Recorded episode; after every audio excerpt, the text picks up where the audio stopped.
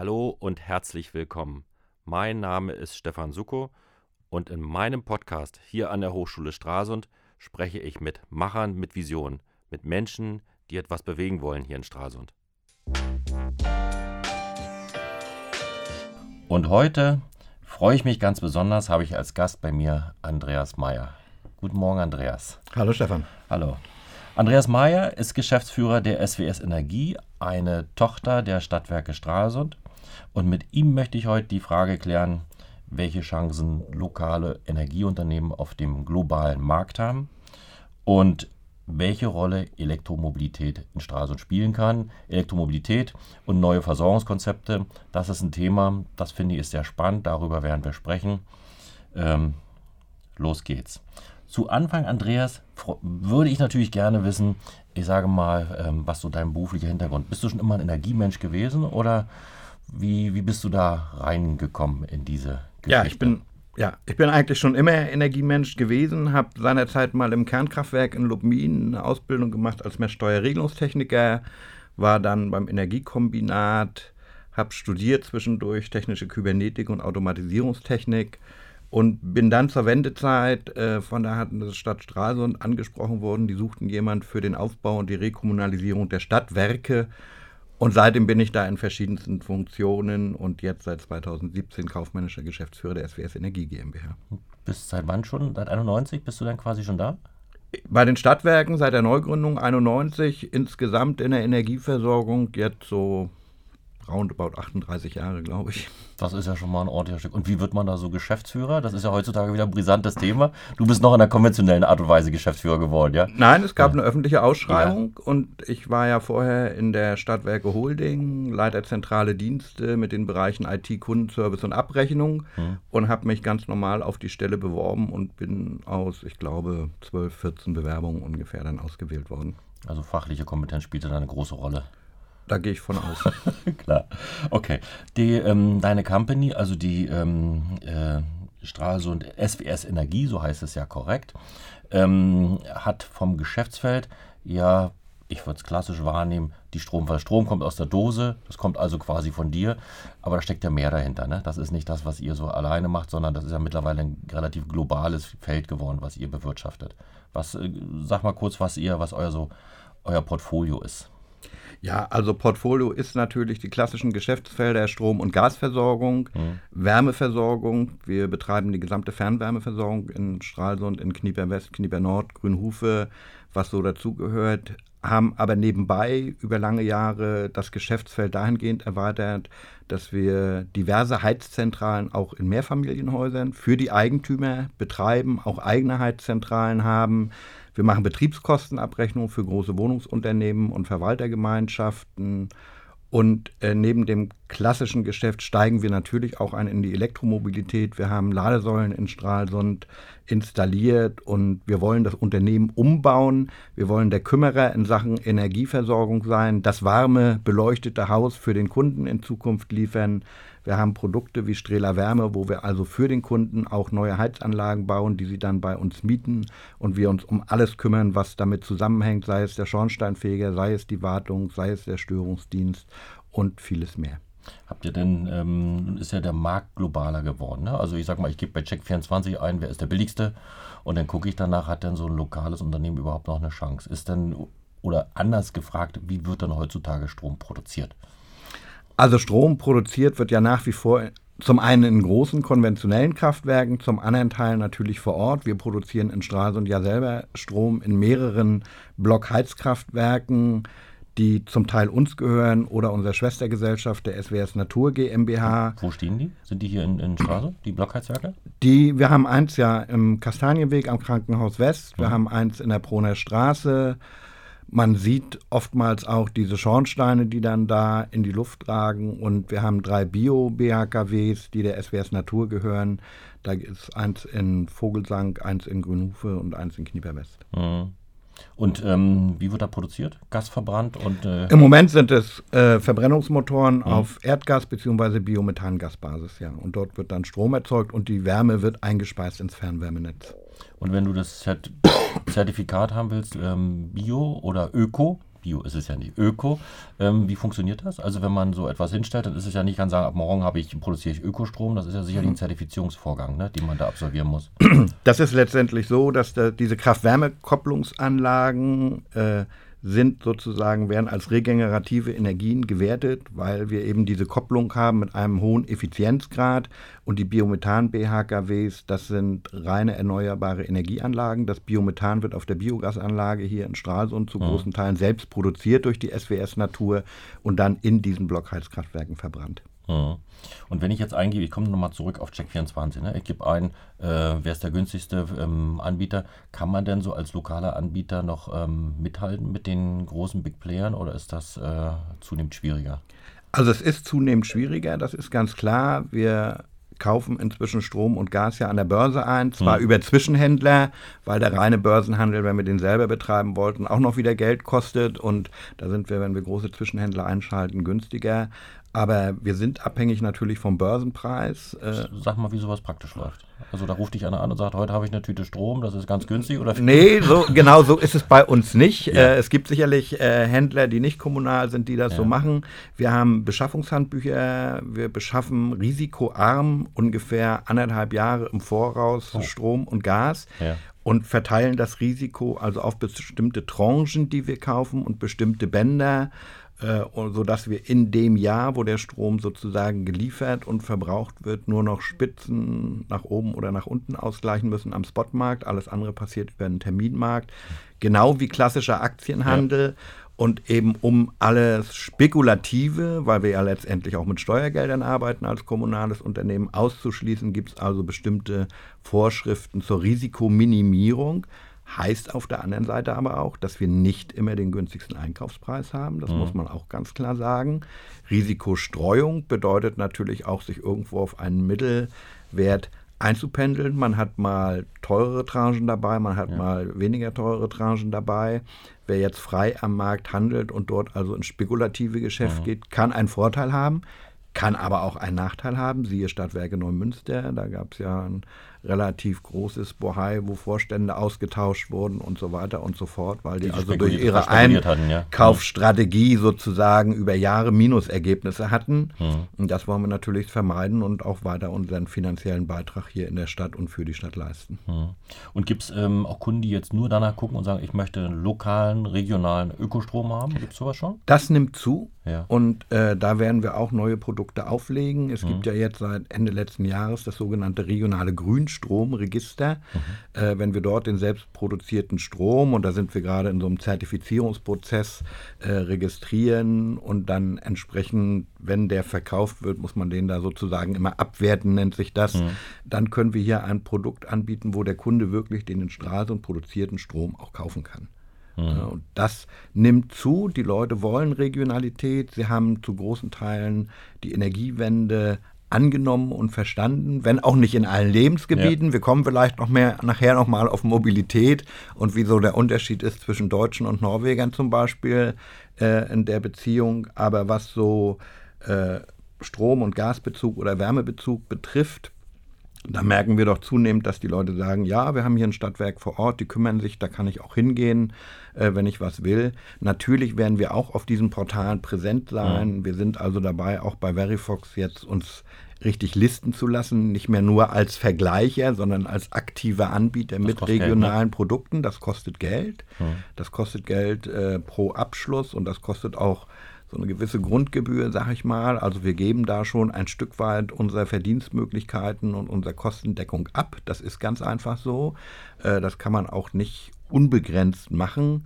Also das ist äh, für mich nochmal zum Verständnis. Also es ist nicht so, die, ähm, das Portal sucht sich die günstigsten raus und listet sie hoch, sondern wenn du nach oben wie bei Google nach oben im Listening schieben willst, musst du dafür auch einen gewissen Grundbeitrag damit nee, in die Liste naja, ganz, ganz, das? Nee, ganz so ist es nicht. Also es ist erstmal so, dass die normale Liste, wenn man alles ausschaltet, was ja. Boni sind oder Werbeanzeigen und so weiter, die geht schon danach, wie der Preis ist. Das ist mhm. schon richtig. Aber die Portale vergleichen es immer mit dem teuersten Tarif des örtlichen, nämlich mit dem Grundversorgungstarif. Mhm. Das muss man aktiv umstellen, wenn man einen Sondervertrag hat, so. wie bei uns Strela Strom Local Active zum Beispiel, damit man überhaupt einen realistischen Vergleich hat. Und dann gibt es natürlich sogenannte Sponsored Links wo äh, also Energieversorger dafür bezahlen, dass sie ganz oben in der Liste stehen. Mhm. Das erkennt der Kunde daran, dass er dann vielleicht so ein bisschen grün hinterlegt ja, ja. ist und dergleichen. Das ist aber im ersten Blick nicht so offensichtlich. Das ist ja auch die große Kritik an diesen Portalen. Und dann kostet es natürlich den Energieversorger pro Klick, wo jemand wirklich einen Vertrag abschließt, eine Provision, die Verifox oder Check24 dafür nimmt. Und die ist auch nicht ganz ohne, ohne da die jetzt vielleicht. Die müssen wir bezahlen, ja. ohne da jetzt in die Einzelheiten vielleicht ja, ja, klar. zu wollen. Mhm. Mhm. Okay. Wir hatten eingangs gesprochen, ähm, ihr habt völlig neue Konzepte, was das Wohnen der Zukunft betrifft. Das heißt also, ähm, dass ihr, dass der Eigenheimbesitzer sich quasi überhaupt nicht mehr um Wärme kümmern muss, dass ihr also in der Lage seid, Wärme, Strom, Gas, Wasser komplett zur Verfügung zu stellen und er bezahlt nur noch Summe X und alles andere drumherum. Das äh, ist ein Thema, mit dem ihr euch beschäftigt. Ist das, das ist so das Modell der Zukunft, ja? Das sind die Konzepte der Zukunft. Ja. Es wird ja in den einzelnen Quartieren zukünftig auch umgebaut. Das ist natürlich ein schrittweiser Prozess. Wenn wir jetzt an neue Quartiere denken, wie zum Beispiel die Reiferbahn, da werden wir mit der Stralsunder Wohnungsbaugesellschaft ein Quartierskonzept zusammen entwickeln, was völlig neue Perspektiven auch entwickelt in Bezug Einsatz regenerative Energien, quartiersbezogen, möglichst energiearm, Eigenstromerzeugung auf den Dächern, Mobilitätskonzept, da ist die Frage, baut man dort gleich Ladeinfrastruktur mit auf? Werden Plätze ja. für ein eventuell später stattfindendes Carsharing oder ähnliches vorgehalten? Also ist solche. Das, Plan, ja? das ist im Plan, da ja. sind wir dabei. Äh, und beim Neubau ist es sicherlich kein Problem, das zu machen. Ein bisschen schwieriger ist es in bestehenden Quartieren. Ja. Das ist ganz klar. Da gibt es eine althergebrachte Infrastruktur. Die muss auch weiter irgendwie genutzt werden, denn die hat schließlich auch mal viel Geld gekostet. Da muss man sicherlich schrittweise vorgehen und insbesondere aber für Einfamilienhausbesitzer oder Besitzer von kleineren Mehrfamilienhäusern werden wir natürlich auch Konzepte entwickeln und die anbieten. Wenn dort mal neue Wärmeversorgung ansteht, dann kann man überlegen, investieren wir in die Anlagen und der Kunde bezieht wirklich nur noch die Wärme. Machen wir einen gewissen Anteil Eigenstromerzeugung, wenn möglich, auf mhm. dem Dach, um das vielleicht für eine Wärmepumpe zu nutzen, damit die Energie, die dann äh, aus der Luft, aus der Erde oder woher auch immer die Abwärme kommt, genutzt wird, möglichst preiswert ist. Wenn ich jetzt, äh, also wenn ich jetzt, sage ich mal, in der Reifbahn mir jetzt ein Haus bauen wollen würde, ähm, wärst du denn da für mich der Ansprech? Also ich sag mal jetzt in meinem in meiner Sichtweise wärst du jetzt nicht primär der Ansprechpartner dafür, dass ich kommen würde und sagen, mhm. so, ich habe hier ein, meine Frau vielleicht noch ein zweites Auto, ich überlege um Carsharing mit meinem Nachbarn, aber ihr wollt euch da als Dienstleister in dem Segment profilieren, ja? Das ist so das Ziel? Wir wollen, Weil, ja, wir wollen da in dieses Segment gehen ja. mit der Unternehmensgruppe zusammen. Wer da welche Anteile hat, äh, da sind wir gerade noch so ein bisschen dabei, das zu untersuchen. Wir sind natürlich prädestiniert für die Ladeinfrastruktur weil wir ja auch die Netze letztendlich haben. Wir haben in Stralsund ja inzwischen sechs, meine ich, Ladesäulen äh, errichtet und wir werden in diesem Thema auch weitergehen. Im Moment haben wir nicht mehr Bedarf in Stralsund, muss man auch so sagen. Wie messt ihr den? Äh, wir messen das anhand der Belegung der Säulen okay. und kann also sagen, wir hatten im letzten Jahr 1095 Lade- oder Betankungsvorgänge äh, an diesen Säulen in Stralsund. Das ist schon mal mehr als doppelt so viel als im Vorjahr. Mhm. Ähm, in der Regel sind es ein paar Einheimische, aber in der meistens sind es Touristen, die wirklich mit ihren E-Autos kommen, weil in Stralsund selber haben wir gerade mal so um die 15 zugelassene Elektrofahrzeuge. Davon sind einige auch noch von uns. Mhm. Ähm, und das hat sich also in Stralsund noch nicht so durchgesetzt, aber ich denke, es kommt mit der Zeit.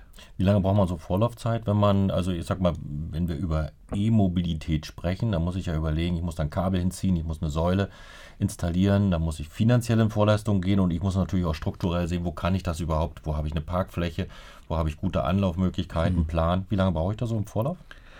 Ja, das kann man so nicht sagen. Also wir müssen einmal unterscheiden zwischen den öffentlichen Ladesäulen. Ja da gibt es sicherlich einen längeren Vorlauf, wenn ich das im öffentlichen Straßenraum baue. Aber wir gehen davon aus, dass die Leute, die sich ein Elektrofahrzeug kaufen, in der Regel zu Hause laden werden. Mhm. Und da haben wir auch schon Angebote, wo wir den Leuten die Ladeeinrichtung zu Hause hinstellen, finanzieren. Er kann sie auch kaufen über uns. Was kostet sowas Und etwa, so roundabout? So eine Wallbox kostet so um die 1000 Euro ungefähr, wenn man sie normal kauft. Da gehören noch Installationsleistungen dazu. Wenn das über einen separaten Zähler gemessen wird, gibt es einen Sondertarif, der günstiger ist als der normale Stromtarif, weil dann wird das als abschaltbare Einrichtung äh, sozusagen bewertet aus Netzsicht mhm. und da gibt es bestimmte Vergünstigungen bei den Netznutzungsentgelten. Heißt aber auch, der Energieversorger könnte die Ladeeinrichtung für maximal zwei Stunden mal in der Nacht abschalten, wenn es eine Netzspitze gäbe. Haben wir aber in Stralsund in den letzten so. zehn Jahren nicht gehabt. Ja. Aber das stört denjenigen, der sein Auto da über sieben, acht Stunden in der Nacht lädt, auch nicht. Das merkt er gar nicht, ob da eine Stunde weniger ist. Und er hat den Strom wesentlich günstiger. Und ich könnte, und das, ich könnte das auch weiter, könnte das auch weiter verkaufen? Also ich sage mal so, wenn ich teile mit meinem Nachbarn, der hat jetzt auch sich so ein Auto angeschafft, könnte ich über Nacht mit ihm zusammen mir die Dose teilen? Würde sowas gehen? Das würde theoretisch gehen, allerdings müsstet ihr das dann untereinander verrechnen. Also die ja. Abrechnung würden wir dann nicht mehr machen. Ja. Das würde einen Besitzer der Wallbox geben ja. und der würde sozusagen dann die Stromrechnung dafür kriegen. Und wie er das dann weiter berechnet nach Anzahl der Ladevorgänge oder was auch immer, das müsste man dann gucken. Also im Moment äh, hakt es die Nachfrage, der Bedarf ist nicht äh, im öffentlichen Raum nicht so stark, deshalb ähm, ist auch die Investition nicht so zwingend jetzt Investition. Ich hatte vor gut zwei, drei Jahren hatte ich mal einen Pitch im Innovationswettbewerb hier bei den Studenten und da war einer dabei und er hat gesagt, er hatte als Idee, dass er an seinem Haus äh, frei zugänglich für Fremde ähm, Strom verkauft, der vorbeifährt. Ist so ein Modell denn überhaupt zukunftsträchtig? Fun könnte das funktionieren? Also das könnte in irgendeiner Art und Weise sicherlich funktionieren. Die Frage ist, a, die Zulässigkeit, darf ja. er Strom verkaufen? Im Moment ist es ja in Deutschland so, nicht jeder darf Strom verkaufen. Man mhm. braucht eine bestimmte Genehmigung, um Stromverkäufer zu sein überhaupt. Ob das für so eine kleine Sachen wie Ladeeinrichtung mal geändert wird, das weiß ich nicht. Mhm. Könnte ich mir aber durchaus vorstellen, äh, weil das hat ja nun nichts damit zu tun, was wir an Strom verkaufen, ja. wenn ja da mal jemand seinen, sein Auto laden lässt. Ähm, also das kann ich mir schon vorstellen. Ob das ein Modell wird, was sich durchsetzt, ich weiß es nicht. Ich gehe eher davon aus, dass für Fernreisen die Ladeinfrastruktur an den großen Autobahnen aufgebaut werden muss. Und da muss es wirklich Schnelllader geben. Es gibt ja erste Versuche von Porsche und BMW. Die haben in der Nähe von München eine 500 kW Ladesäule aufgestellt. Da war der Porsche innerhalb von drei Minuten vollgetankt. Äh, das ist eine Geschwindigkeit, wo ich sage, wenn wir da mal hinkommen und das nicht nur ein Versuchs Geschichte ist, sondern sich das irgendwo durchsetzt, dann ist es fast so schnell, als wenn ich jetzt Benzin tanke. Hm. Ne? Aber dafür müssen die Batterien ausgelegt sein, dafür muss die Ladeinfrastruktur ausgelegt sein, dafür muss das Netz ausgelegt sein, wenn ich solche Riesenklopper dahin stelle. Müsste ähm, da auch im Netz noch investieren? Da müsste dann auch natürlich im Netz investiert werden. Bei hm. der jetzigen Ladetechnik nicht. Äh, jedenfalls nicht so, wie sie jetzt verteilt ist. Man muss sich immer so vorstellen, so eine Ladesäule in der Hallgeiststraße zum Beispiel, die hat zweimal 22 kW, das gibt das Netz durchaus so her. Aber wenn wir natürlich jetzt eine Firma haben, die auf einmal alles auf E-Fahrzeuge umstellen und die stellen sich 20 solche Ladesäule hin, weil sie 20 kleine Elektroautos haben, Pflegedienst wäre zum ja, Beispiel ja. so ein prädestiniertes Beispiel, dann müsste ich da natürlich eine Trafostation bauen, weil Wer würde das bezahlen, die Trafostation? Na, die müssten wir schon bezahlen mhm. letztendlich, äh, weil wir ja das Netz aufbauen müssen. Ja. Die Kosten werden dann über alle Netzentgelte an alle Kunden verteilt. Mhm. So ist das nun mal bei der Infrastruktur. Und die Ladesäulen bieten wir an im Contracting. Da sind wir auch mit Investoren im Gespräch. Wir haben einen Investor, der möchte gerne 20 Ladesäulen errichtet haben in Stralsund. Da sind wir äh, ziemlich weit auch, denke ich. Und einzelne haben wir sowieso. Hotel Rafenresidenz hat sich zum Beispiel Hab schon zwei Ladeboxen davon und hm. Hansedom hat selber investiert. Hm. Und das ist auch so ein Geschäftsfeld, wo wir sagen, wir machen das, wir kümmern uns darum, die Dinger müssen jährlich vom TÜV überprüft werden und hm. gewartet werden. Äh, wir nehmen das Geld in die Hand, wir machen die Anschlüsse. Wir kümmern uns auch um die Abrechnung, wenn der Kunde das möchte. Das machen wir mit einem Kooperationspartner zusammen, sodass der Kunde eigentlich nichts damit zu tun hat. Nur eben wenn er das für seine Hotelgäste vorhalten wird, muss ja. er uns natürlich die Infrastruktur irgendwie mhm. über ein paar Jahre finanzieren. Wir sind schon, wir sind schon am Ende, Andreas. Das ist, okay. Da könnten wir ja noch in die Tiefe gehen. Da könnten wir noch in die Tiefe gehen, noch viel weiter. Eine Frage abschließend. Wenn du, ich sag mal, jetzt fünf Jahre weiter gucken würdest, du merkst ja, dass im Moment gigantisch dein Unternehmen im Umbruch ist. Das ist, äh, also du bist ja vom reinen Energieversorger, also vom reinen Stromlieferant aus der Steckdose gehst du ja weit weg. Du, ihr verkauft Konzepte, ihr verkauft Infrastruktur. Wie geht die Entwicklung weiter? Das ist ja momentan in sieben Meilenschritten. Wo liegt der Schwerpunkt? Elektromobilität haben wir angerissen. Das ist ein Themenfeld, aber das ist ja sicherlich noch nicht alles, ne? Nee, eigentlich äh, Schwerpunkt ist für uns, uns zu wandeln zu einem Kümmerer in der Region, zusammen mit den anderen Unternehmen der Unternehmensgruppe natürlich, und den Leuten das Leben leichter zu machen. Dass sie sich nicht mehr um diese Dinge kümmern müssen, sondern sie sollen sich konzentrieren auf ihren Job, auf ihre Freizeit und alles, was so drumrum ist. Davon wollen wir die Leute möglichst entlasten und da werden wir auch mit anderen Playern in der Stadt zusammenarbeiten, um den Leuten das Leben möglichst einfach und angenehm zu machen. Das ist doch mal ein Statement. Schön, dass du da warst, Andreas. Vielen Dank. Ich danke auch.